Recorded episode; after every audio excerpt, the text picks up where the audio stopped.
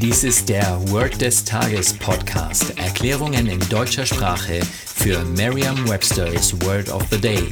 Eine Produktion der Language Mining Company. Mehr Informationen unter www.languageminingcompany.com-podcast.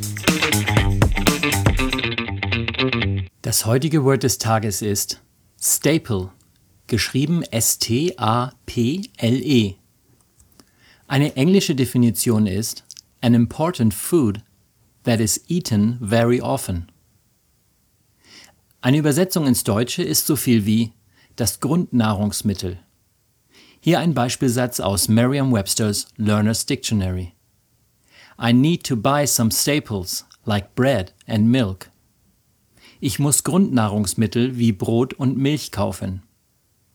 Eine Möglichkeit, sich dieses Wort leicht zu merken, ist die Laute des Wortes mit bereits bekannten Wörtern aus dem Deutschen, dem Englischen oder einer anderen Sprache zu verbinden.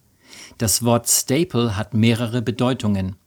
Nehmen wir zuerst einmal an, dass Sie Staple als Heftklammer kennen, so wie sie zum Beispiel zum Zusammenheften von mehreren Blättern verwendet wird.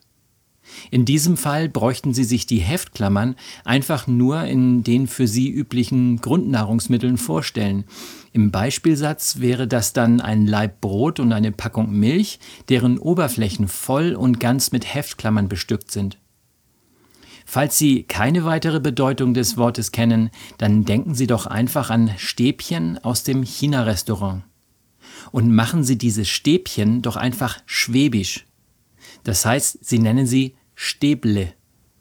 Damit hätten Sie das Wort schon fast. Spiegeln Sie jetzt einfach den Kleinbuchstaben B nach unten, sodass er aussieht wie ein kleines P. Stellen Sie sich nun vor, Sie würden die Grundnahrungsmittel Brot und Milch im Supermarkt einkaufen und diese mit Stäble aus dem Regal nehmen. Sagen Sie jetzt noch einmal den Beispielsatz. I need to buy some staples like bread and milk.